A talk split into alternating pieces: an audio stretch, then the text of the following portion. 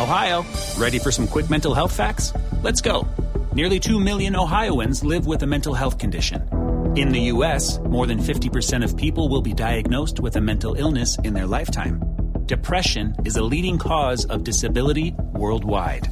So, why are some of us still stigmatizing people living with a mental health condition when we know all of this? Let's listen to the facts and beat the stigma. Ohio, challenge what you know about mental health at beatthestigma.org. Al parecer Luis Fernando Muriel, el barranquillero que actúa en el Udinese de Italia, es pretendido por el Liverpool en caso de que se llegue a ir Luis Suárez. Ah, carajo.